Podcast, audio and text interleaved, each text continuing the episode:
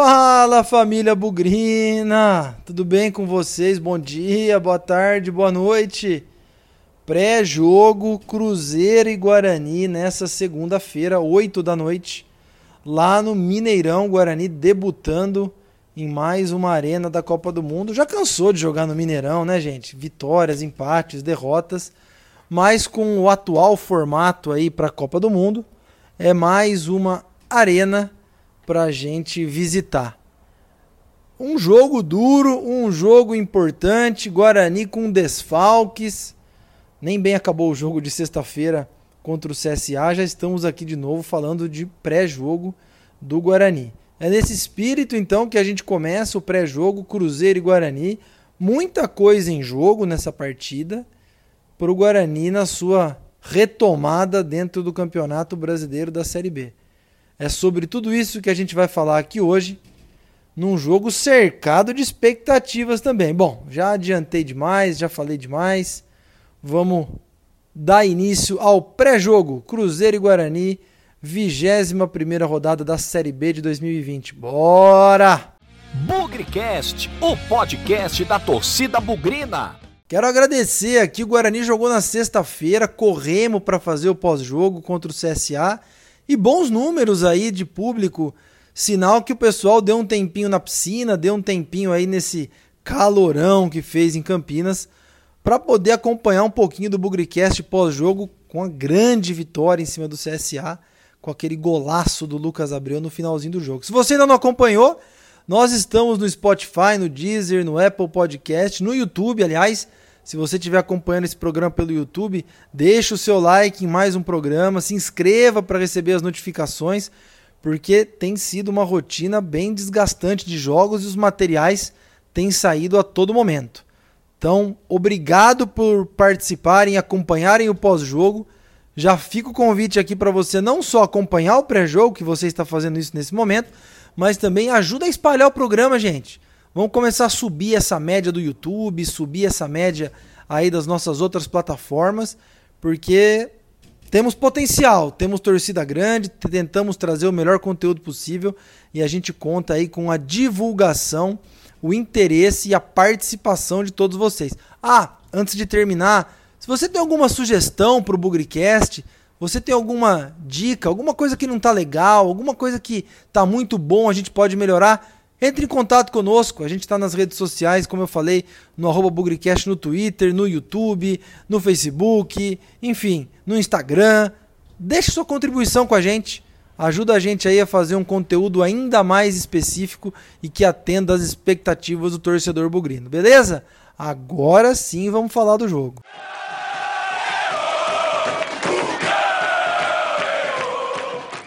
Para falar desse jogo, mais uma vez, vamos trazer aqui o boletim do Guarani feito pelo jornalista Lucas Rossafa. Desafio muito grande fazer o boletim com o Guarani jogando na sexta, o próprio Cruzeiro também jogou na sexta-feira. Pouco tempo aí de preparação, viagem para Belo Horizonte, muitos desfalques. Vamos tentar aí desvendar os mistérios que o Guarani tem para essa partida importante contra o Cruzeiro. Lucas, Conta pra gente aí o que você sabe e o que, que dá para projetar ou tentar adivinhar para esse Guarani contra o Cruzeiro logo mais 8 horas no Mineirão.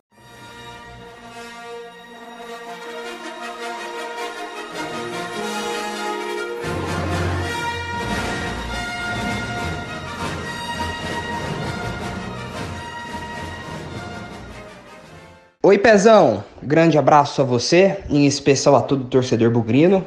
Guarani joga nesta segunda-feira contra o Cruzeiro, que vem embaladíssimo sob comando de Luiz Felipe Scolari, mas também, é claro, com a motivação lá em cima por ter arrancado uma vitória no apagar das luzes contra a equipe do CSA. Pensando em uma escalação, o técnico Felipe Conceição tem um pepino enorme a ser descascado para pegar aí o Cruzeiro em Belo Horizonte. Júnior Todinho foi advertido pelo terceiro cartão amarelo contra o CSA e é obrigado a cumprir suspensão na partida a ser disputada no Mineirão. E o Guarani sem o Todinho nesta temporada não sabe o que é vencer. Em seis jogos são três empates e três derrotas. Daí o status de protagonista e um atleta muito decisivo pelo Guarani na atual temporada. O Guarani também não vai contar com o meia Arthur Rezende e com o centroavante Rafael Costa, ambos infectados pela Covid-19, então estão assintomáticos, em isolamento social e, portanto, não reúnem condições de ir a campo contra a equipe do Cruzeiro. O técnico Felipe Conceição também não deve contar com o Didi, zagueiro, e o atacante Vagninho, que estão em fase final de transição e devem desfalcar o Guarani por mais uma rodada, assim como os já sabidos volantes Eduardo Persson com problema ligamentar no joelho esquerdo e o volante David com uma lesão aí na cartilagem também no joelho. Então o Guarani chega bem remendado para enfrentar o Cruzeiro, sobretudo no sistema ofensivo. O zagueiro Romércio, que foi substituído no segundo tempo contra o CSA, teve um pequeno desconforto na coxa, não é nada preocupante e viajou com a delegação para Minas Gerais e a tendência é de que faça mais uma vez parceria com o Valber no sistema defensivo. Caso o camisa 34 não esteja apto para ir a campo, a tendência é de que o professor Conceição opte pela entrada do garoto Vitor Ramon, que já esteve em campo no último jogo na sexta-feira. São essas as principais informações do Guarani que entra em campo nesta segundona contra o Cruzeiro, 8 da noite. Guarani tem 24 pontos em 14º lugar e o mais importante, fecha esta vigésima rodada a 4 pontos do Náutico, que é o primeiro integrante fora da zona de rebaixamento. Alô, Victor Rede! Conta pra gente aí as estatísticas do confronto Confronto histórico, confronto que acontece há muitos anos entre Guarani e Cruzeiro. Obviamente, na Série B vai ser a segunda vez nós que nos enfrentamos no primeiro turno aqui no Brinco de Ouro. Conta pra gente aí, Victor.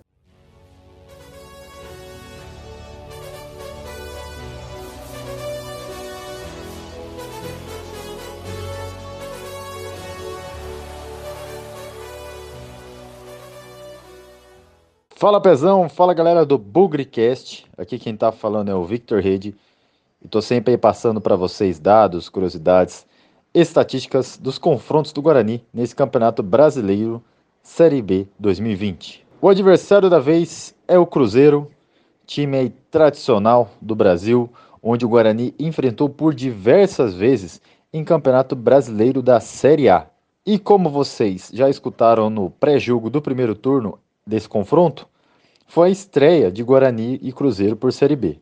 E como o jogo de hoje é o primeiro em Minas por Série B, eu vou falar um pouquinho então da história desse jogo por Série A.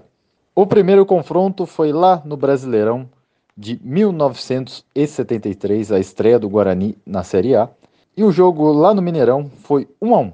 E o, gol do Guarani foi marcado por Lola. Já o último confronto foi no Brasileirão de 2010, e esse jogo nem foi no Mineirão, foi na Arena do Jacaré, em Sete Lagoas, pois o Mineirão já estava em reforma para a Copa do Mundo de 2014. E naquele jogo o Cruzeiro chegou a abrir 2 a 0. Nós empatamos rapidamente também, assim, por exemplo, o Cruzeiro abriu 2 a 0 no primeiro tempo. Aí no segundo tempo, em 5 minutos, aos 24 e aos 29, conseguimos empatar o jogo com gols ali do Giovani e do Paulo Roberto. Mas depois o Cruzeiro fez mais dois gols e acabou vencendo aí por 4 a 2. Agora eu quero falar um detalhe para vocês do jogo de hoje. O jogo é no Mineirão e o Guarani não joga no Mineirão há 14 anos. Isso mesmo, gente.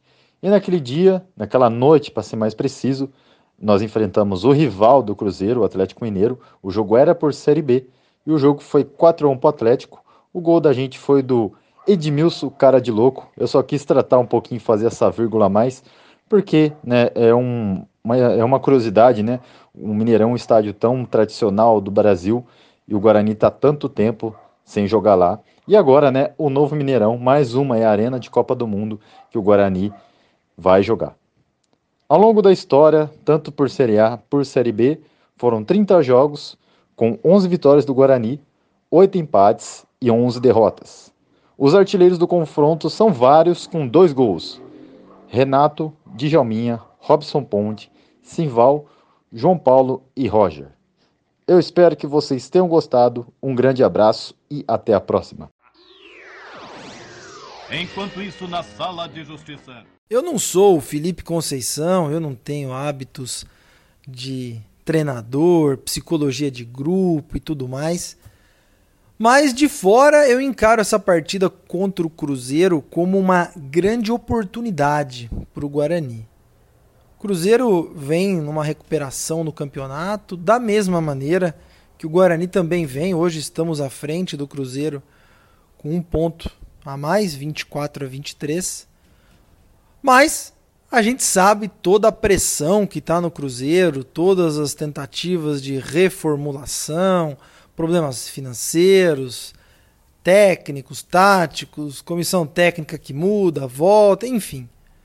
Pressão está toda para o lado do Cruzeiro. O Brasil inteiro quer saber se o Cruzeiro vai ter condição de subir ou não.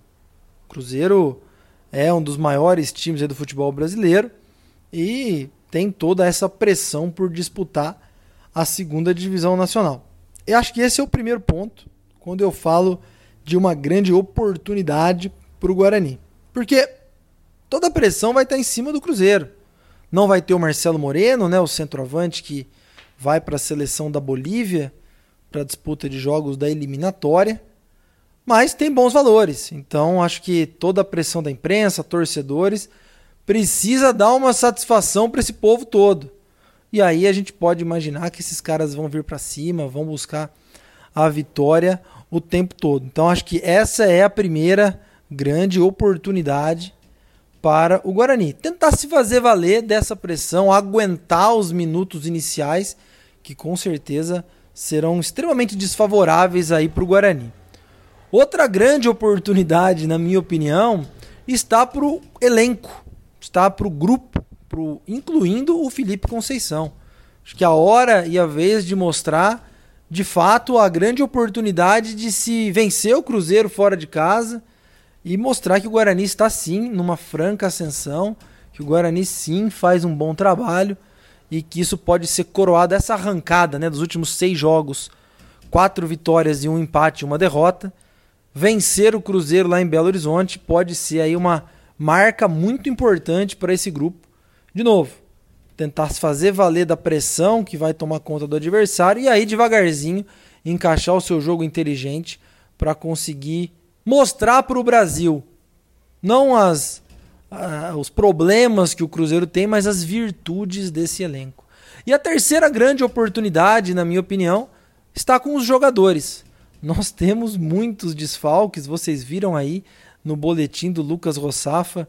O Didi tá fora lesionado, o Persson tá fora lesionado, David também machucado, o Vagninho retomando aí a condição física e por fim o Arthur Rezende e o Rafael Costa com Covid e o Todinho suspenso. Praticamente, gente, todos os jogadores do time titular.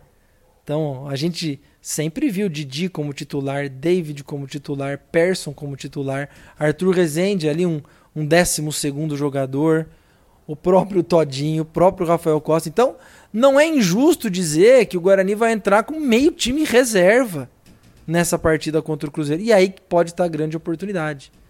Muitos jovens jogadores, como o Renanzinho, como o Bidu, que é titular indiscutível, até Provavelmente o Romércio vá para o jogo, mas se não for, o Victor Ramon. Alguns jogadores de qualidade, mas que tenham pouca oportunidade, Murilo Rangel, próprio Bruno Sávio. Então, Pablo, Cristóvão. Então, assim, esses caras podem encarar como uma grande oportunidade individual de mostrar um bom futebol. Então, por isso que eu tentei encaixar aí essa partida de uma forma otimista e voltada aí para bastante oportunidade para o elenco, para o trabalho, para os jogadores e também tentar se beneficiar da pressão sobre o Cruzeiro. Vai ser um jogo muito duro, vai ser um jogo difícil para caramba. Muitos times já foram a Belo Horizonte e, e ganharam do Cruzeiro, tiraram pontos do Cruzeiro. Eu acredito que o Guarani, mantendo sua aplicação, mantendo esse bom momento, esse entusiasmo, possa sim voltar de Belo Horizonte com pontos, sim, um empate, até porque não, uma vitória. Cruzeiro de novo vem embalado, mas Guarani tendo a cabeça no lugar, jogando com velocidade. O Felipe Conceição conhece ali a, os ares de Minas Gerais, passou pelo América no ano passado. Então, quem sabe aí possa ser um combustível importante. Sobre a escalação, vocês viram, é muito difícil a gente prever, né? Mas tudo leva a crer que o time vem com mudanças, mais uma vez. E eu acho que são mudanças que são positivas, podem ser interessantes, até como aprendizado dessa vitória é, suada contra o CSA. Não acredito que o Pablo será titular na lateral direita. Não acredito. Acho que o Cristóvão vem e assume a posição definitivamente. Reassume, né? Porque a vaga era dele antes da sua lesão. É, o goleiro, óbvio, né? O Gabriel Mesquita. Na lateral direita, como eu disse, acredito no Cristóvão. A dupla de zaga. Tudo leva a crer que o Romércio, como o Lucas falou, teve um pequeno desconforto muscular. Ele deve fazer a dupla ao lado do Valber. E na lateral esquerda, acho que não tem espaço para o menino Eliel ainda.